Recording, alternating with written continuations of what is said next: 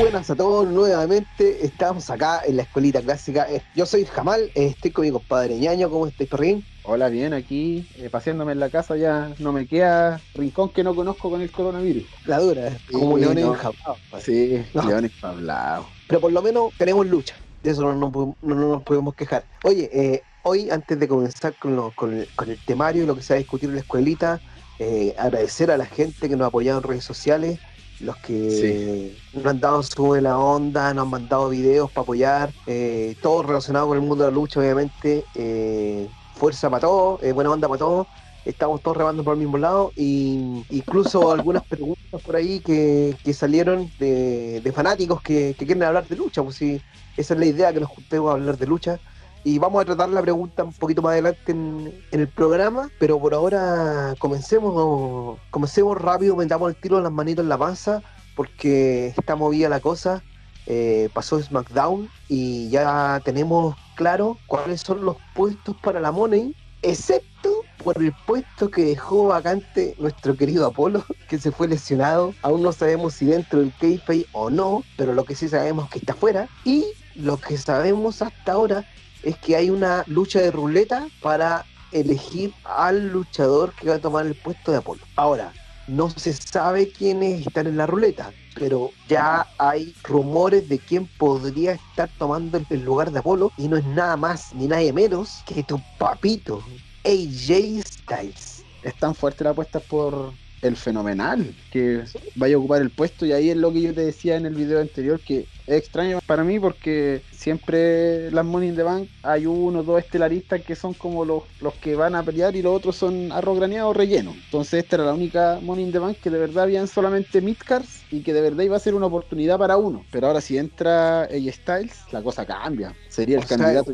número uno para ganar el Money o el candidato número uno para empezar un feudo importante con alguien que va a estar ahí, no, porque si no, no sé qué, qué van a hacer con AJ ahora que eh, ha pasado harto tiempo después de la pelea con Undertaker de, de WrestleMania. A lo mejor ya ni siquiera es Help, a lo mejor ya no tiene facción, a lo mejor van a volver a hacerlo face, no hay que estar atento y no se sabe qué va a pasar. Bueno, AJ es de esos luchadores que al final cambia de face a heel cuando quiere y como quiere. Yo lo preferiría a heel, todavía creo que le queda todavía, creo que lo hace muy bien, se hace odiar como corresponde, siendo que cuando es face todos lo aman, no todos logran eso, pero sí, igual con- considero que es un luchador que como decís tú, ya es un veterano, eh, no necesita una money para, para el título, pero pucha que sería rico tener un AJ Hill con el maletino, ¿no? Sí, po.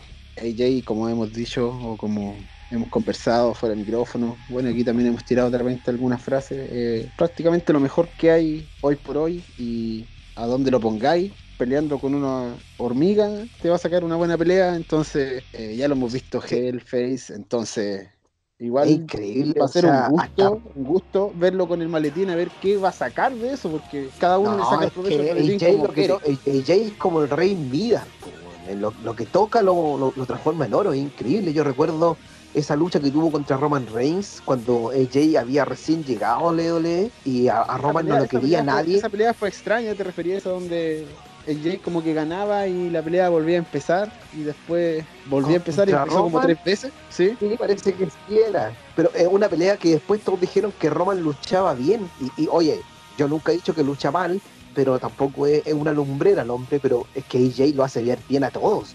O sea, yo no hace mucho tiempo que no veía un luchador tan completo como, como AJ. Pero ya, pero más, más allá de estarle tirando tantas flores al fenomenal, eh, me interesa la parte.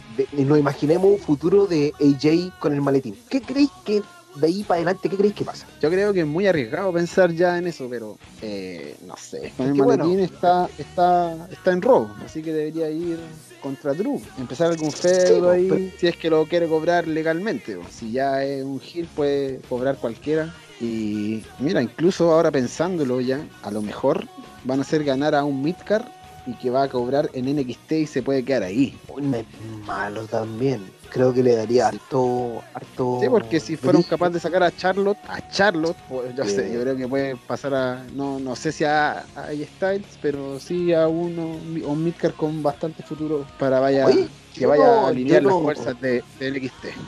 Yo lo, mir- yo lo miraría con malos ojos en todo caso una pasadita de AJ por NXT. ¿eh? No, Sería no, no, no sé. Bueno, Gargano el otro día dijo que tenía unos Dream Match y entre ellos habían hartos AJ nombres importantes. los Dream Match. sí, sí, sí. Edge también quiere enfrentarse a. AJ Styles. Y eso estaba pensando, ojo, ojo que nuestra teoría de que Edge puede ir por ese, por ese maletín en la Money sigue vivo. Y, y si, mañana, no sé, mañana tendría que morir en la ruleta. mañana, mañana en Raw, se, o han sea, visto, se han visto, oye, se han visto casos de que en el mismo evento le pegan a alguien en backstage y entra alguien sorpresa. claro, como, como el SmackDown de Play 2. que a cada rato, a cada rato te pasa. ya, eh, sí, no, bueno, AJ siempre una buena idea con el maletín, pero ¿qué, qué opciones más tenemos ahí en, en la masculina? Eh, bueno, habla- habíamos hablado de Alistair Alistair. Black, sí, que a todos nos parece una muy buena idea. Rey Sí, me Misterio, gustaría igual Rey. Mysterio, me gustaría a mí otro, otro reinado de Rey, pero no con el maletín. Me gustaría que hiciera el Underrated o que, no sé, por último lo vayan leveleando o lo vayan subiendo de, de peso hasta que ya sea creíble que pueda ir por el título. Pero Claro. no me gustaría que ganara el, el- el maletín Rey Misterio. Oye, y bueno, tenemos al Rey Corbin. No, Rey Corbin ya lo tuvo ya y, y lo palió, así que no, no, yo no quiero verlo con el maletín, la verdad. El último palacio de cine. Claro, la, la, la bandera de su castillo. Claro. ¿Quién más está en la money masculina? ¿Quién, quién se me va? Ah, Otis. No, Otis no, no, cero, cero por ciento de posibilidad. Bueno, el- la cosa es que eh, AJ eh, es una, una carta bien jugosa, digamos, eh, bien probable de que, de que suplante, de que tome el puesto de, de Apolo. Y bueno, y también está la de Edge, que la hablábamos el otro día. Pero bueno, eso lo vamos a ver el lunes en Raw, porque en esta lucha de, de ruleta deberían aparecer todos los supuestos candidatos. Y ese mismo día vamos a ver quién, quién toma el puesto de Apolo. Porque ya estamos a cuánto? A una semana de, de Money in the Bank. Prácticamente una semana. Y hoy yo, yo, bueno, dentro de todo, en la semana, por todo lo que está pasando, eh, estuve pensando que probablemente Edge, eh, sin, sin necesidad de que tenga el maletín, igual interfiera en, en la lucha de Seth Rollins y, y Drew McIntyre, porque sigue estando ese problema de que eh, Drew McIntyre no puede perder limpiamente el título, o sea, ya perderlo sería grave para su carrera, perderlo limpiamente sería pr- prácticamente enterrarlo. La pelea entre, entre Seth Rollins y, y- y Edge es, es un hecho, simplemente tienen que hacer las conexiones para poder crear el feudo, pero todos sabemos qué va a ocurrir. Probablemente se meta? Edge. ¿Tú das peleas de Edge por hechas, weón? Yo no, weón. ¿Cómo? Yo creo que hay un interés entre las luchas que quiere Edge y las luchas que W va a necesitar que Edge haga. ¿Y tú crees que Edge no quiere una lucha con Seth Rollins? Obvio, pues el interés de Edge de estar y de ser también, pero no sé. Yo siento que W de repente es caprichosa y no sé, pues, a lo mejor no vamos a terminar viendo lo que queremos ver. No, bueno, sí. yo no daría, yo no daría por hecho una pelea de ellos dos. Se rumorea por ahí que SummerSlam es Edge versus Seth Rollins. ¿Y qué? ¿Por un título metido entre medio? No, ¿Qué así con ¿Qué, qué va a pasar? ¿Qué, qué, qué pasa en tu mente, César? No Jamás sé de si- a bueno, una, una de una, una de mis ideas es que Edge se meta ahora y le cueste el título a Seth. Pero es raro que ocurra de esta manera porque Edge es el face. O sea, el face no debería estar metiéndose a la mala, ¿o sí? Es que no sé, no sé. Tenéis que pensar que, bueno, lo que hizo la WWE con Edge fue algo raro, porque Edge en un momento se empezó a mezclar, bueno, ya ahora como que está de moda mezclar al, al personaje con la persona. Claro. Pero Edge era un personaje que ya se había arrepentido de ser malo. Cuando fue a darle una clase a Becky Lynch de que no tenía que ser así como estaba haciendo, y Becky Lynch le dijo, cuidado, no te vayas a lesionar cuando bajes del ring. Claro, sí. Ese Cuando día yo me acuerdo que leí, leí un artículo de, de lo que estaba pasando ahí Edge y decían que el que hablaba ahí en verdad no era Edge porque lo mostraron como que, o sea, como que era el personaje de Adam, pero no, era Claro. Edge. El personaje de Edge hizo tantas trampas en su vida que estaba arrepentido. po. Entonces al final ahora si Edge quiere volver a ser Hill, ¿cachai? Todo esto era parte de su trampa, weón. Sería igual bueno, Sí, pero nunca Sí. cambió. Siempre fue el pero mismo, bueno. el mismo oportunista de siempre. eso significaría un turn heel de Edge. ¿Quieres ver un turn heel de Edge? Yo creo que todos lo quieren ver, pero hay un problema que yo creo que pasa con los luchadores que vuelven y vuelven heel. Es que eh, igual, no sé, Daniel Bryan cuando volvió de su lesión igual duró nada. Heel, fue para un tiempo que yo creo que Hill fue el mejor Daniel Bryan que yo he visto. A nosotros nos pasó mucho con Daniel Bryan que, no, no, no, nos, no nos tragábamos su personaje face porque bueno, Daniel Bryan es el héroe de, muchos de los que empezaron a ver la lucha en la era de Hep y, obviamente era uno de los que destacaba en esa era, pero a nosotros el problema con Bryan aparte de todo eso era que uno ya está cansado, bueno, por lo menos hablo por mí, por muchos, eh, cansados de docinas, pues entonces Daniel Bryan era claramente un producto que no lo iban a cambiar nunca a Gil porque les daba plata y era un movimiento que la gente aprobaba y respaldaba. Pero no, ahora Daniel Bryan no quiso y quiso él mismo ser Gil. Y bueno, por eso Daniel Bryan lo teníamos ahí nomás. Pero cuando explotó su personaje Gil, le dio otro toque, pero la compañía lo volvió a hacer face porque no le convenía. Entonces, ¿cachai? Tenéis que pensar que cuando Edge ahora volvió, imagínate, no, ha tenido ninguna pelea con público más que la Royal Rumble esos minutos que estuvo ahí. ¿Tú crees que va a querer igual recibir pifia o ser Hiller ahora recién llegando, yo creo que si le quedan las luchas que dicen que quedan, el loco va a querer disfrutar del, cariño del público, que fue lo que lo que le hizo volver, en verdad, por la lucha. Entonces no creo que sea Gil, aunque tú sabes que un Gil igual se hace odiar y le gusta. claro. una de las cosas que decía Daniel Bryan era eso, que quería ser un Gil de verdad, un Gil que que, que, lo odiaran, que, porque, ah. bueno, eh, Daniel Bryan tuvo, tuvo su época heel cuando estaba recién saliendo, pero bueno, después de que se transformó en el Underrated, ¿no es cierto? En ese face, eh, un derrate que es súper querido, nunca volvió a ser heel hasta el feudo con AJ hace un año. Claro, tienen que ver que Daniel Bryan llegó con los NXT Hill, los que desarmaron el ring y empezaron a pegarle a todo y por casi ahorcar al, comentarista lo echaron y después volvió ya como no de, de NXT y ahí ya empezó Face. Claro, claro. Pero bueno, eh, está complejo el tema. Yo no sé, entonces a lo que íbamos, yo no sé si Edge quiera volver a ser eh, Face, o sea, Hill de nuevo, weón. Mm, a lo mejor quiere, o a lo mejor quiere disfrutar más Face y después termina su último episodio del retorno siendo siendo Hill, weón. Puede ser. Pero yo de verdad eh, jamás pienso que adelantarse hasta Summerland como está la cosa es no le vamos a chuntar nunca. No, no, está complejo. No, yo más que nada lo decía por el tema de que sigo sin, sin tener respuesta a cómo va a terminar esta lucha entre Drew McIntyre y, Seth Rollins, porque de verdad no le veo. Claro, te dije que Drew va a ganar. Sí, ya, yo, yo te, yo te puedo comprar eso, pero ¿cómo va, cómo va a ganar? Si eso sigue siendo mi problema, porque no puedo creer que, que le gane limpiamente a Seth Rollins así como así. Porque claramente están, están, eh, están trabajando a Seth Rollins para que sea el top heel de Raw. Entonces, ¿cómo va a perder limpiamente contra el campeón así? Así de simple, no puede ser. Algo tiene que pasar. Estoy seguro que algo tiene que pasar. Tenés que pensar, bueno, yo te puedo decir lo que puede pasar pensando como piensa W porque te puedo decir lo que yo pienso y lo que yo creo, lo que creen algunos fanáticos que piensan como yo. Bueno, esa es la idea del canal, verdad que nosotros discutíamos en nuestras casas miles de cosas, veíamos a youtubers, veníamos comentarios y decíamos, bueno, nosotros tenemos una opinión que representa a harta gente como fanático, porque yo te puedo dar mi opinión aquí como lo que haría como W, lo que quiero ver como fanático, lo que haría como un empresario. Y este programa no se, se caracteriza por verlo de la manera del fan. Claro. Entonces, lo que W quiere hacer o puede hacer, que sería como una jugada clásica, eh, que Kevin Owens, como no apareció de WrestleMania, llegara a interrumpir la lucha y siguiera el feudo con Seth. No, ya, eso no lo había visto, es una posibilidad.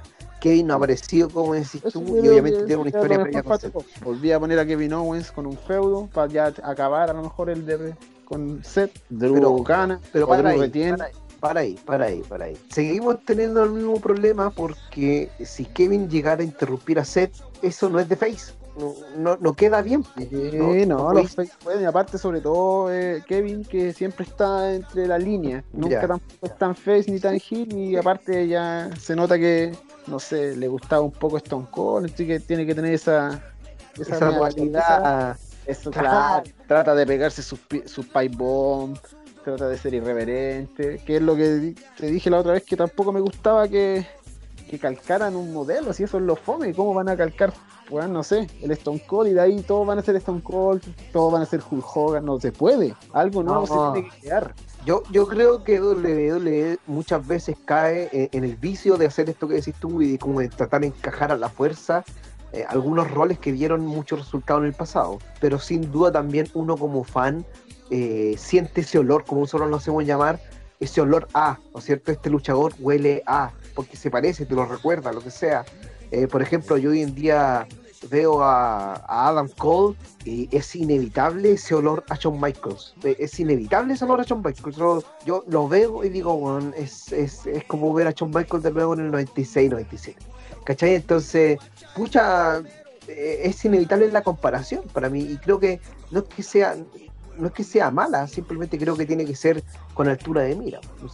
Obviamente cuando yo digo que Adam Cole tiene honor a Shawn Michaels, no estoy diciendo que es igual de bueno ni que hace lo mismo, simplemente estoy diciendo que tiene un estilo parecido, nada.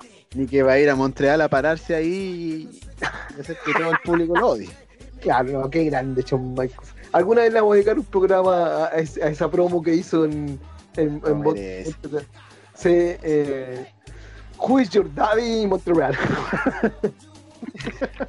Eh, ya bueno, eh, dejemos ahí el, tema Money, ¿te parece? Porque hay que esperar lo que pasa. Es muy incierto, es muy incierto. Sí, está muy incierto y hay que esperar que pase el Raw, esperar que tome el, cubo de Apolo y ahí podemos hacer un poquito más de ficción, un poquito más de ficción, un poquito más de, con más de certeza, digamos. Algo que, tocar de Elite, eh, ¿queréis repasar algo por ahí?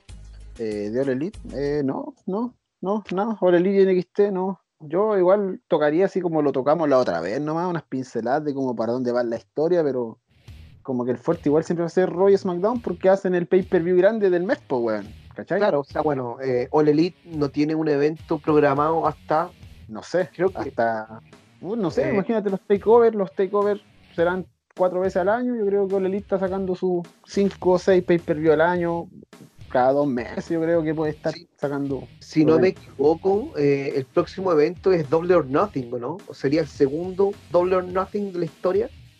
No sé si es Double or Nothing el que viene, pero debería ser, porque calza con las fechas de, del otro evento de... Yo estoy casi... Yo estoy casi seguro que, que el evento que se llene, hay muchachos... Eh, alumnos de la escuela, eh, si tienen alguna información, no duden en mandarnos. Eh, nosotros estamos contestando y todo, queremos, queremos hacer hartas cosas con ustedes, así que eh, tampoco lo podemos abarcar todo. Si la verdad aquí mi amigo dice que somos la escuelita, pero tratamos de ser escuelita de lo que podemos, ¿no? Y en verdad tampoco sabemos si estamos bien. La idea es debatir y ver en verdad si de verdad se sienten representados, si no, vamos a tener que añadir una voz que los represente, si no se representan ni conmigo ni con mi amigo.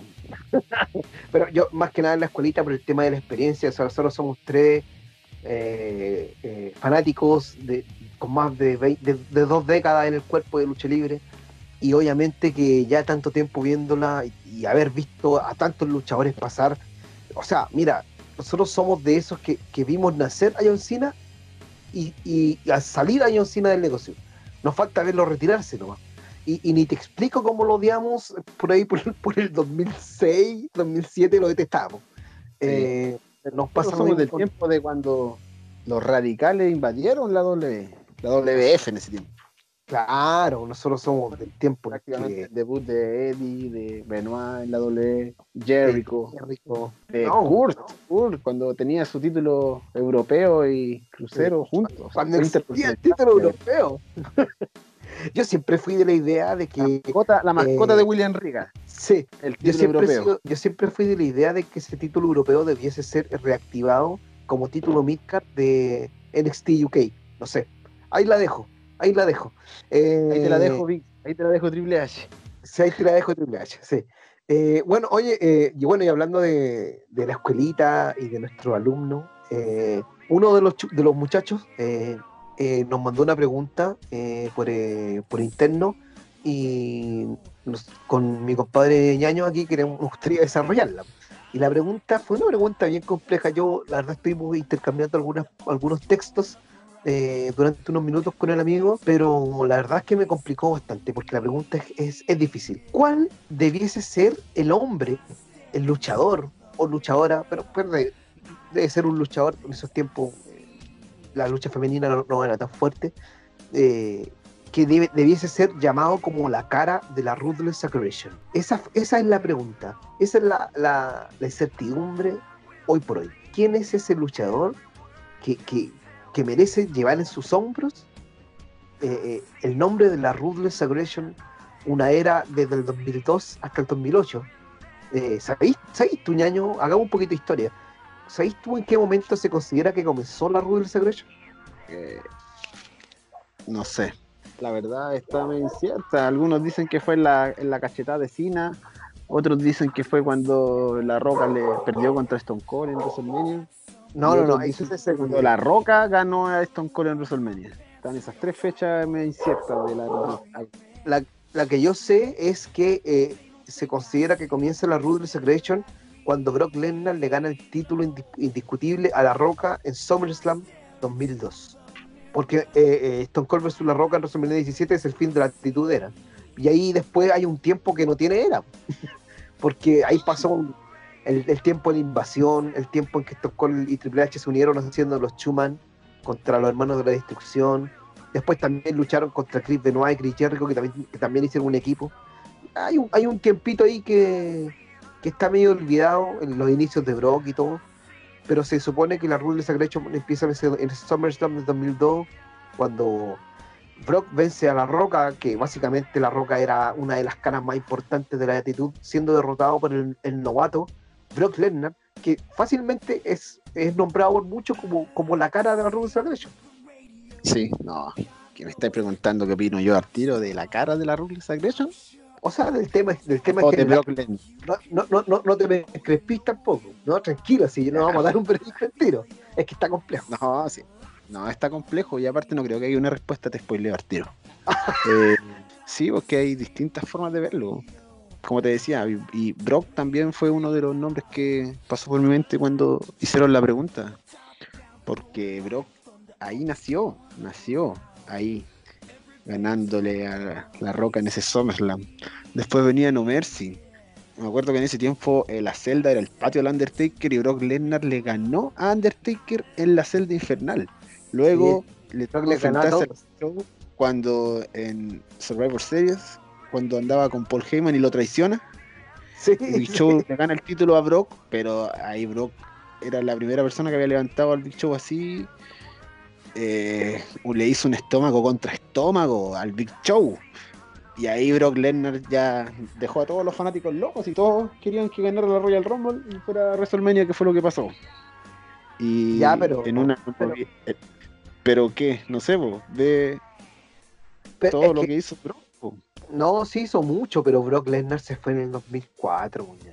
Sí, pero por eso te digo, o sea, si estáis viendo, si se ve la era como, no sé, vos, quién creó a la más grande superestrella o cuál fue la que le sacó mejor provecho, cuál fue el que más luchó, cuál fue el que más ganó, cuál fue... No, no. pero es que yo creo que yo creo que tiene que ver con el, hombre que es más representativo de, la era. O sea, Brock Lesnar fue indudablemente imparable durante un tiempo. Como decís tú, venció a los más grandes. Tú sabés, que ah, esto es de alto y bajo, que es lo mismo que hablamos de Seth Rollins delante. O sea, lo hacís perder, después ganar, perder, ganar, para mantenerlo ahí, pero si, si esa es la premisa, debería ser Triple H. Triple H se robó la era. O sea, uno, algunos, muchos eh, hicimos esta pregunta por Instagram y mucha gente eh, respondió por Triple H y yo creo que igual es súper aceptable el nombre. O sea, a, mí, a mí lo único que me hace que también es una cara que, de la actitud era, vino ya súper consolidado y en la Rules Aggression dominó dominó completamente. O sea, ya, ya no tenía ahí a estos Cole, ya no tenía a La Roca, y era, era, era el nombre que venía prácticamente con el Undertaker. Pues, entonces, obviamente dominó el roster y el, el camerín, todo. Bueno, los, los, que quedaron de la actitud era que, que, reinaron en las Ruthless, Kurt, Benoit, bueno, que Benoit también murió, Taker, Triple H, Jericho, todos se hicieron la América en la Ruthless Aggression. Pero si tú me preguntáis a mí personalmente, creo que los nombres que más, más representan en la Ruthless para mí son dos: Edge y Batista. Y, y John Cena no, porque considero que John Cena representa más la era PG. y, y, no, no creo que se merezca representar dos eras. No digo porque sea un mal luchador ni nada, pero creo que con que represente la era PG junto a CM Punk, a mi gusto, es suficiente. Para mí, Batista fue lo más dominante que hubo eh, durante esa época. Partió desde abajo, fue perfecto, siendo parte de Evolution, eh, con su Tour Hill. Después esa transformación a Face, con, eh, junto con el feudo con Triple H, que involucraba también el feudo que tuvo con, con Randy Orton antes. Después tuvo sus feudos con Yoshida contra Randy Orton, contra Edge. No, Batista tuvo de todo. Contra Mike. Contra Shawn Michaels. O sea, Batista tuvo de todo, de todo, de todo. Y todo muy bien. Tuvo sus muy buenos campeonatos. Era un luchador muy creíble. Tenía el carisma suficiente. No te voy a decir que era el mejor micrófono del universo, pero por lo menos logró eh, protagonizar un, un, WrestleMania con Undertaker. No todos pueden decirlo. Bueno, Edge algo parecido. Así que esos son mis decir lo mismo, de hecho, hartos pueden decir lo mismo, pero no, son pocos que estoy diciendo, ¿no? Eh, pucha, a mí me gustaría dar nombres como Chris Benoit, Eddie Guerrero, Kurt, pero bueno, Kurt se fue en el 2006, si mal no recuerdo, eh, Benoit murió en el 2006 también, mm. Eddie murió en el 2005, eran nombres gigantes que podrían haber dicho mucho más, pero no fue, pues, así que si me preguntan a mí quién fue la cara de la Ruthless, eh, está entre Edge y Batista. No, sí, están bien, también tu argumento. Son dos estrellas que crearon, se crearon. Imagínate que en la Rule eh, Aggression se inventaron hartas luchas, la Elimination Chamber, la Money in the Bank, entonces eso dio harta oportunidad a superestrellas como Edge a empezar a brillar. Sobre todo uno que vio a, uno vio a Edge venir desde, la escena tag y para mí me costó ver ese cambio a, a, que ya era campeón solo y que era tan rata, ese heel tan rata que, lo hablábamos la otra vez en un programa anteriores, ese heel que se esconde, que, busca las oportunidades, como lo hace más o menos eh, The Miz, creo que es una de las mejores opciones hoy en día de ese, de ese estilo de heel bueno, y lo que está haciendo Sami Zayn, a todo esto Sami Zayn está desaparecido. Pero bueno. Sí, Sami Zayn. Pero a Sami Zayn se le trata injustamente y a Roman Reigns se le trata con pinza. Ahí yo la voy a dejar. ese, ese tema lo queréis tratar al tiro o lo dejamos por un capítulo no, un capítulo porque ahí nos vamos a meter al tema de Roman y ahí nos vamos a meter al tema de Becky y ahí nos vamos a meter al tema de ah, Cine y ahí nos vamos a meter al tema de la pala y todo tema nos lleva a otro tema ya eh, no, Batista sí también es uno de mis candidatos, pero habría que dividirlo en dos porque hubo dos rules aggression, una por Raw y una por SmackDown. Sí, ese es el tema Batista también. Se, Batista se llevó la de Raw, y, o sea, de SmackDown, o sea, de Raw y después pasó SmackDown. Partió en una y terminó en otra. Sí. Pero en Raw estuvo ahí para quitarle el heavyweight a, Triple H nomás y después se fue a SmackDown a hacer grito y plata con. Pero Edge Edge, ¿te acordáis? Esa Elimination Chamber que perdió de al tiro y después a la otra entró a la mala, dejando afuera a Arthur o a Kofi. No, a Kofi. Sí, no, sí me acuerdo, me recuerdo. No, me recuerdo cuando, y la ganó. Cuando, cuando el Super Cena le ganó a toda la Elimination Chamber y Edge apareció con el anuncio de Vince y le fue a quitar el título. Oye, sí, que, que la gocé. Oh, cómo amé a Edge. se, sabe hacer odiar. Después más encima cambió el título con la R al medio.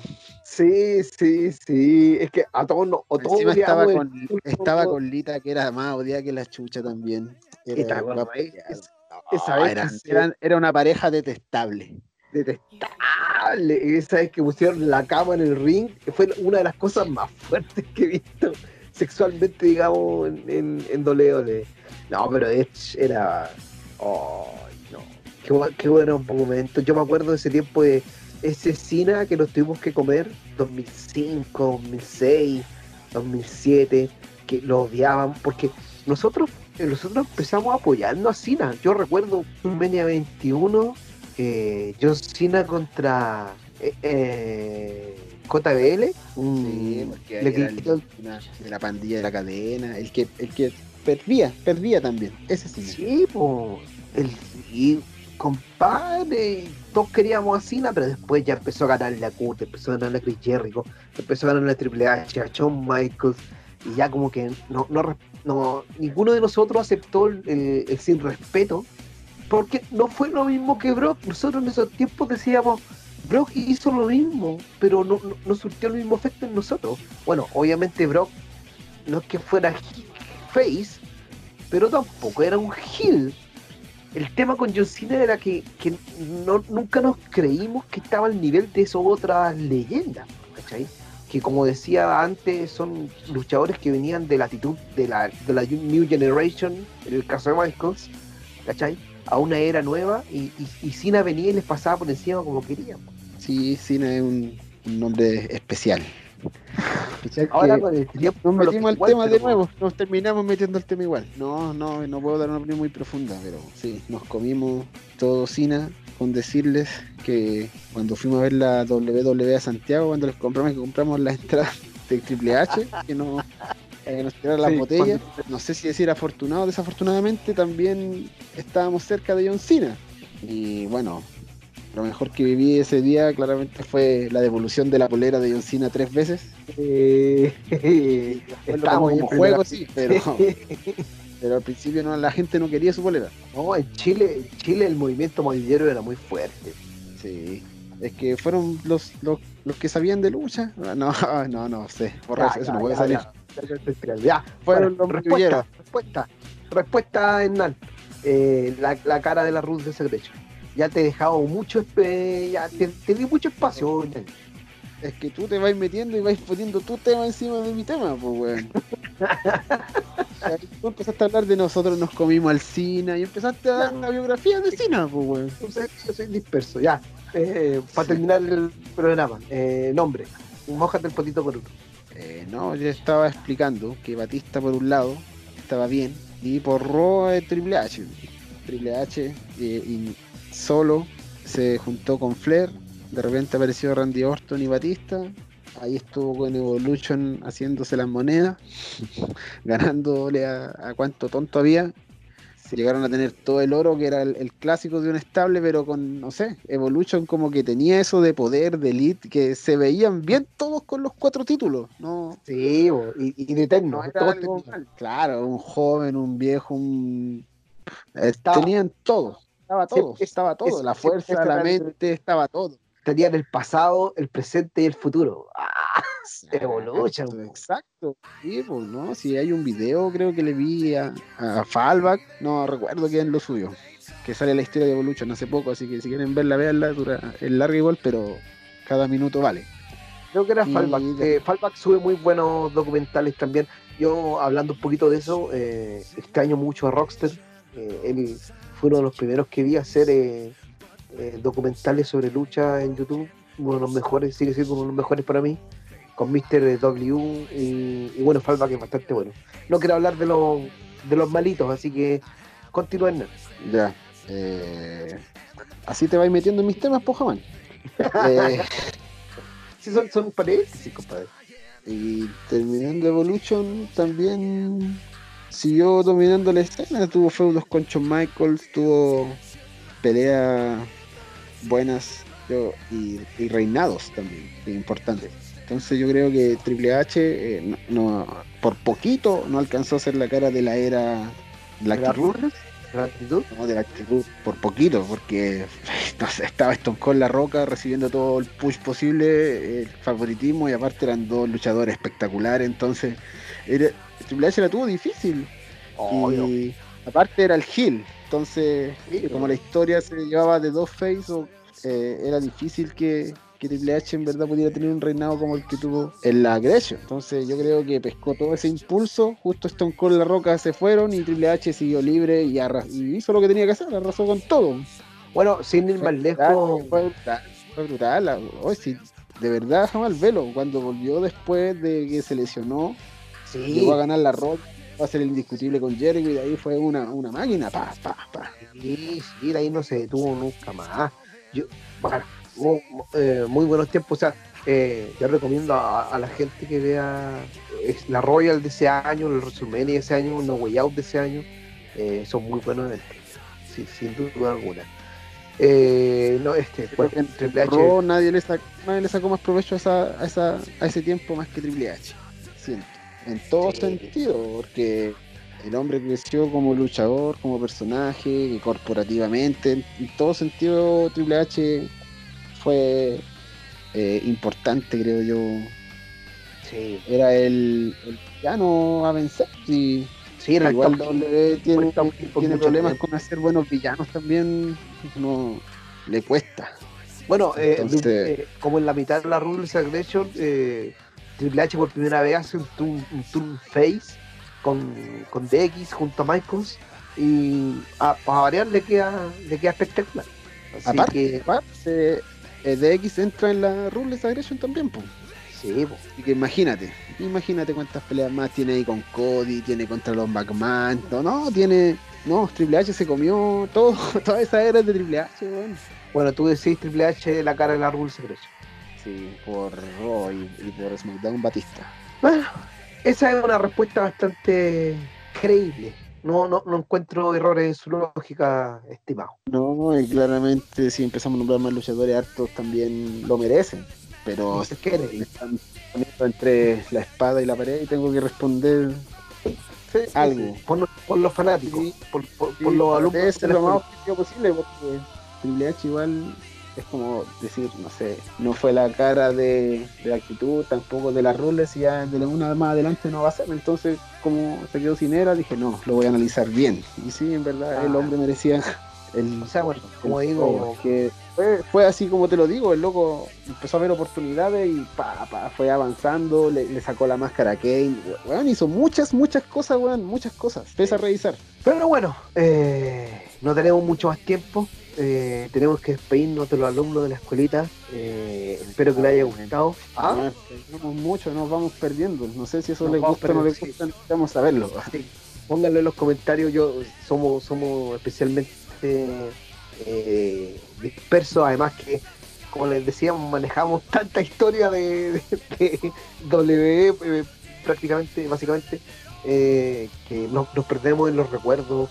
Pero siempre he entretenido recordar un poquito de, de aquellas épocas Si pasadas. alguien, si alguien lo vivió, no sé, me pasa con youtubers de repente que están viendo eventos que yo vi o programas que yo vi. Bueno, obviamente siempre son los momentos más icónicos y más grandes, entonces uno los tiene en la retina, pero, pero uno se va emocionando y uno se emociona con ellos. Entonces, no sé si cuando nosotros vamos recordando también les pasa lo mismo a ustedes.